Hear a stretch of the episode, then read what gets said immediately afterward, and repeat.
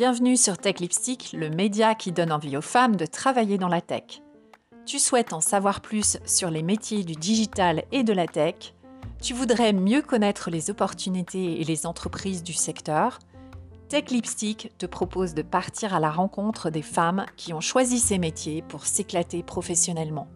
Elles sont fondatrices, CEO, CTO, développeuses, product managers et bien plus encore, et partagent leur parcours à notre micro. Il y a aussi des hors-séries avec des personnalités du monde de la tech. Si tu écoutes ce podcast dans la rue ou en faisant ta gym, tu peux retrouver toutes les références sur la page de l'épisode sur le site techlipstick.com. Hello les Techstars, j'espère que vous allez bien et que la préparation des fêtes euh, se passe bien. J'ai décidé pour euh, cette période de vacances de vous parler d'un livre qui m'a beaucoup marqué, à tel point que je pense que c'est important d'en faire un épisode. Ce livre s'appelle Boartopia, Breaking Up the Boys Club of Silicon Valley, ce qui pourrait se traduire par démanteler le club des boys de la Silicon Valley. Il a été publié en 2018 par Emily Chang, qui est journaliste américaine, présentatrice et productrice de l'émission Bloomberg Technology, qu'elle a animée de 2011 jusqu'à très récemment, en novembre 2022. Elle a pu interviewer tous les grands de la tech, de Mark Zuckerberg à Sheryl Sandberg, en passant par euh, Jack Ma, Tim Cook, euh, Jack Dorsey. Et en fait, elle avait une plateforme d'observation unique de la Silicon Valley. Alors, son livre a été récompensé par, euh, notamment par Salesforce en 2018 pour euh, reconnaître sa contribution à dénoncer l'inégalité des genres et le sexisme dans la Silicon Valley. Je vous invite vraiment à lire ce livre, euh, mais si vous n'avez pas le temps ou l'envie, je vais partager quelques moments forts, notamment sur les solutions qu'ont trouvées certaines sociétés pour adresser le problème de manque de femmes et de sexisme dans l'industrie. Alors, dans ma synthèse sur la série Tech Makers, j'ai déjà parlé de ce que j'appelle le péché originel de la Silicon Valley et je vous remets ici les trois minutes dédiées à ce sujet.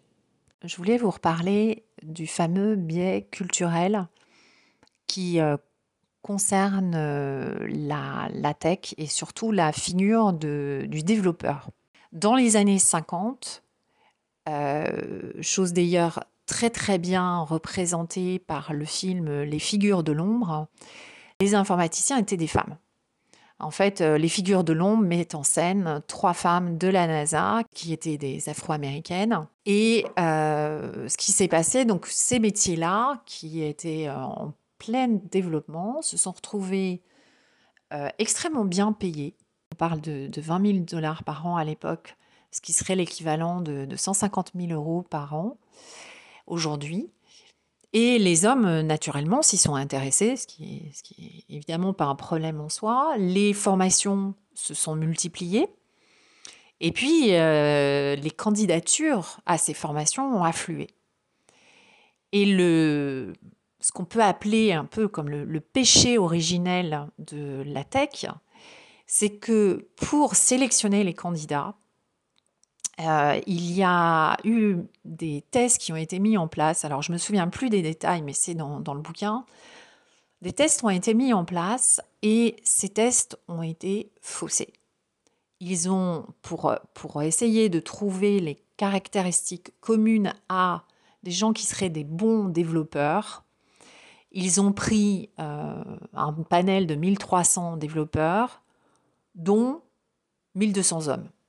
Donc en fait, ils ont fait, ils ont basé les tests de recrutement, euh, que ce soit pour les universités ou pour euh, plus tard pour les, carrières, sur 1200 hommes. Et ce qu'ils ont trouvé, c'est que c'était des gens qui n'aimaient pas trop les autres, qui étaient plutôt renformés. Et donc on comprend un peu le mythe du euh, geek boutonneux et renfermé sur lui-même. Mais ça a été extrêmement destructeur puisque euh, du coup, euh, beaucoup de femmes, euh, finalement, ne correspondant pas à ce critère, se sont bah, retrouvés retoqués à la fois dans les formations et puis dans les carrières. Et tout ça a été un terrible cercle vicieux. donc c'est ce que moi j'appelle le péché originel de la Silicon Valley. Le livre comporte euh, malheureusement beaucoup de récits assez effrayants de comportements sexistes et discriminatoires. Mais heureusement, il y a des focus sur les entrepreneurs qui ont cherché à changer les choses. Parmi eux, Brett Taylor, qui a rejoint Facebook alors qu'il avait 28 ans et venait d'être père. Il euh, témoigne auprès de, de Millie en disant qu'il avait trouvé que c'était compliqué de maintenir le rythme au boulot et de ne pas le culpabiliser, de ne pas euh, assister à des événements, etc. Et donc quand il a quitté Facebook et créé sa société, Quip, il a décidé avec son cofondateur de montrer l'exemple et de partir systématiquement à 17h30, en plus de ne pas euh, envoyer d'emails en dehors des horaires de travail.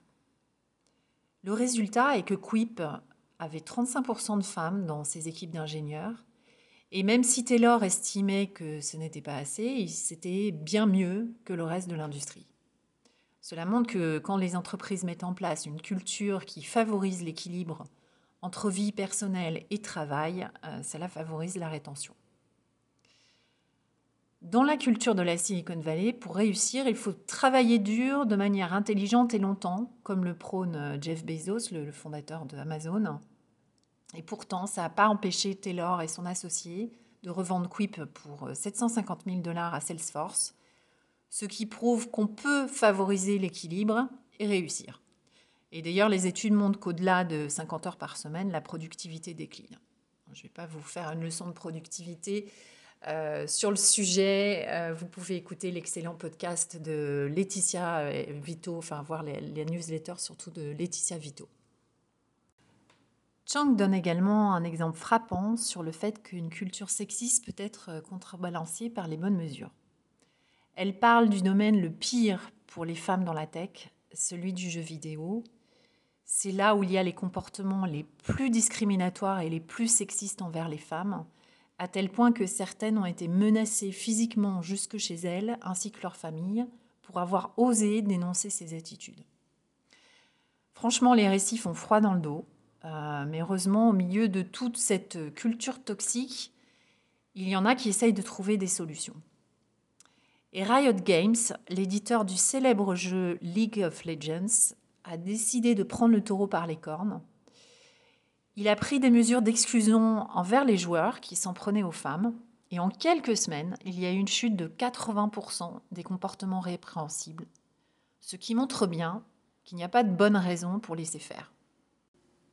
Les entrepreneurs qui ont compris que la diversité était favorable au business ont pris des mesures franches pour faire pencher la balance dans le bon sens. Je veux citer trois exemples donnés par Chang. Alors le premier, c'est celui de Jack Dorsey, un des fondateurs de Twitter, qui a décidé pour euh, sa société Square d'accueillir les nouvelles ingénieurs dans des équipes mixtes de manière à ce qu'elles se sentent moins seules et moins enclines au syndrome d'imposture. Il a aussi fait en sorte d'avoir euh, des femmes au poste euh, de décision, estimant que c'était pas suffisant euh, d'avoir juste une bonne camaraderie. et il reconnaît d'ailleurs que malheureusement, il a encore des équipes exclusivement mâles, masculines. Un autre exemple, c'est celui de Julia Hartz, la cofondatrice et CEO d'Eventbrite, qui a réussi à atteindre la parité sans mesure spéciale, mais euh, simplement en ayant des rôles modèles au sommet de l'entreprise. Et enfin, le cas particulièrement intéressant, c'est celui de la plateforme de chat Slack, créée par euh, Stewart Butterfield, qui est un entrepreneur euh, multirécidiviste de la Silicon Valley. En quatre ans, la société est passée de 20 à plus de 1000 employés, dont 45% de femmes, représentant 48% des managers et 34% des métiers techniques. Alors comment ont-ils fait? En prenant la décision fondamentale de faire de la diversité et de l'inclusion une priorité explicite. Cela se traduit dans les valeurs de l'entreprise qui inclut notamment l'empathie, tellement peu valorisée dans la Silicon Valley. La motivation de Butterfield n'est pas l'argent. Lui, c'est par souci de justice et parce qu'il pense que c'est mieux pour le monde en général. Le chemin n'a pas été facile et le démarrage compliqué puisque Slack n'a embauché sa première femme qu'au 50e recrutement. Et je vous invite vraiment à lire les pages où les mesures euh, qu'ils ont prises sont détaillées autour de, des pages 235. Mais je tiens quand même à mentionner deux clés de leur succès. Le premier, euh, c'est qu'ils ont renoncé au test d'écriture de code devant un, panel de recruteurs, en trouvant que c'était euh, quelque chose de paralysant. Et euh, le deuxième, c'est qu'ils ont explicitement demandé à leurs employés de recommander des personnes différentes d'eux. Puisque évidemment, si on, enfin, ça, ça, va de soi euh, qu'on va avoir tendance à recommander des personnes qui sortent de la même formation, du même milieu, etc. Voilà donc une partie de ce que je retiens de ce livre passionnant, dans lequel vous apprendrez également beaucoup sur euh, les sociétés de la Silicon Valley comme PayPal et Google et tout le clan euh, des fondateurs de ces sociétés. Pour une liste complète de livres recommandés, je suis en train de préparer un article dont je vous mettrai le lien dès qu'il sera prêt.